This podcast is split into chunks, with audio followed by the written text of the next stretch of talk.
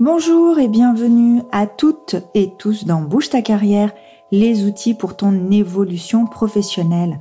Je suis Nora Mezara, avocate en droit du travail pour les salariés et accompagnatrice VAE. Je suis également mère de trois enfants et en apprentissage constant depuis la création de mon cabinet. J'aime me former et vous former.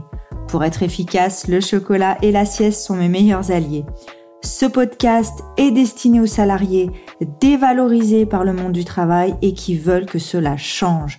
Dans chaque épisode, nous allons parler des outils à votre disposition pour votre évolution professionnelle, votre évolution de poste, de qualification, de classification, de rémunération. Et pour vous aider au mieux, je vais vulgariser au maximum le droit et les termes juridiques. Montez le son, nous passons aux choses sérieuses. Aujourd'hui, on va parler classification professionnelle. J'entends encore trop souvent, eh bien, je ne sais pas, ou, ou bien où est-ce que je trouve cette information. Je vois aussi également, malheureusement, des personnes qui signent des contrats de travail sans aucune mention de la classification professionnelle ou bien vous allez à minima savoir que vous êtes euh, ouvrier, employé, euh, cadre, non cadre, ou en tout cas cet élément d'information va vous paraître suffisant. Mais moi ce que j'ai envie de dire et surtout de vous expliquer, c'est que derrière la classification, il y a beaucoup d'informations qui vont vous être utiles pour votre évolution professionnelle. Donc pour moi, il faut que vous sachiez à quoi ça sert que vous sachiez comment on détermine votre classification professionnelle et surtout où trouver les informations. On va donc commencer par la définition hein, de la classification professionnelle et ensuite je vous donnerai quelques outils pour vous aider à vérifier si vous êtes sur la bonne classification.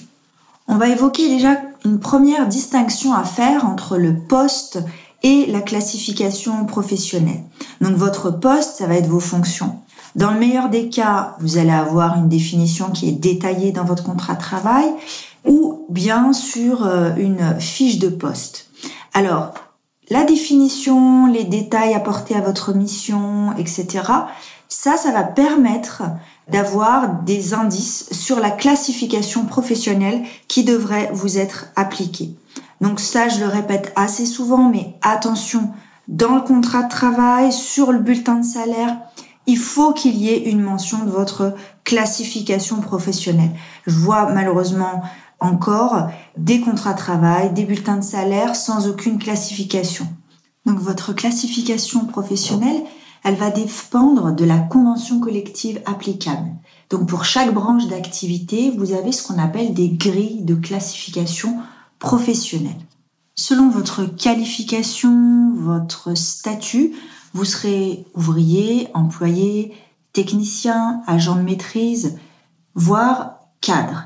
Donc ce sont des éléments importants euh, relatifs à votre qualification qui vont dépendre eh bien de vos très souvent de vos diplômes, de vos expériences professionnelles, qui vont dépendre aussi ben, de la définition de votre poste, de vos responsabilités, afin de savoir si vous êtes euh, sur telle ou telle qualification. Le statut a également une grande importance au niveau du temps de travail, puisque euh, sous euh, certains statuts, et notamment cadres, vous allez avoir ce qu'on appelle les forfaits jours. Donc votre temps de travail, au lieu d'être décompté en, en, heures, soit par exemple 35 heures par semaine, eh bien sera décompté en jours sur l'année. Donc une fois qu'on a cette euh, première partie de la qualification, euh, classification professionnelle, vous allez avoir euh, ce qu'on appelle un niveau, voire un échelon et un coefficient. Donc ces éléments sont définis dans la grille de classification de la convention collective qui s'applique au niveau de votre entreprise. Donc souvent on a une répartition en niveau 1, niveau 2, position 1, position 2, position 3, etc. Donc tout ça est prédéfini dans la convention collective. Donc vous avez les euh, définitions, les conditions pour être en niveau 1, position 1, etc. Vous avez aussi des éléments d'information sur euh, le fait que si vous êtes en position 1 euh, pendant deux ans, automatiquement, vous allez passer en position 2, par exemple, puisque vous avez acquis suffisamment d'ancienneté et bien évidemment d'expérience pour évoluer au niveau de votre classification. Donc ça, c'est très important de pouvoir euh, identifier, surtout trouver ces informations, en prendre connaissance et se dire, eh bien, moi j'ai tel diplôme, j'ai telle expérience professionnelle, d'après ce que je lis, je devrais être sur tel statut et telle qualification professionnelle. À cela va s'ajouter, une fois que vous pouvez déterminer votre classification professionnelle, ou en tout cas la vérifier, vous allez aussi pouvoir vérifier si vous êtes sur le bon taux horaire, si vous avez bien le bon salaire minimum conventionnel, si vous êtes aussi euh, sur un temps de travail qui correspond aux dispositions conventionnelles. Parce que des fois, malheureusement, on va voir des non-cadres en forfait jour, alors que la convention collective ne le prévoit pas. Un point aussi important au niveau de votre classification professionnelle, souvent dans les euh, grilles de classification, il suffit d'avoir un diplôme précis ou bien euh, une expérience d'une certaine euh, durée sur, sur des postes pour qu'une classification vous soit appliquée. Que vous soyez en poste ou en recherche d'emploi, prenez vraiment le temps de définir votre poste, d'établir euh, eh bien finalement un peu votre CV. Tiens, j'ai tel diplôme, euh, telle expérience professionnelle. J'ai envie de postuler euh, dans cette entreprise. Je sais que c'est cette convention collective applicable.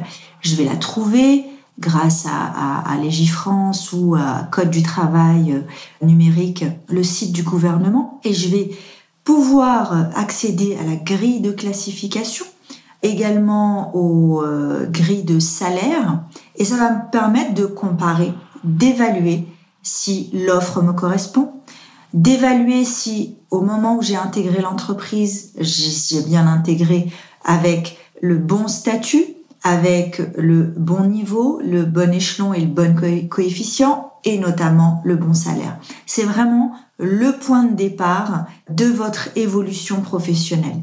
Parce que si vous êtes sous classifié, eh bien, votre évolution sera moins, euh, entre guillemets, rapide, ou en tout cas, elle ne correspondra pas aux critères légaux applicables.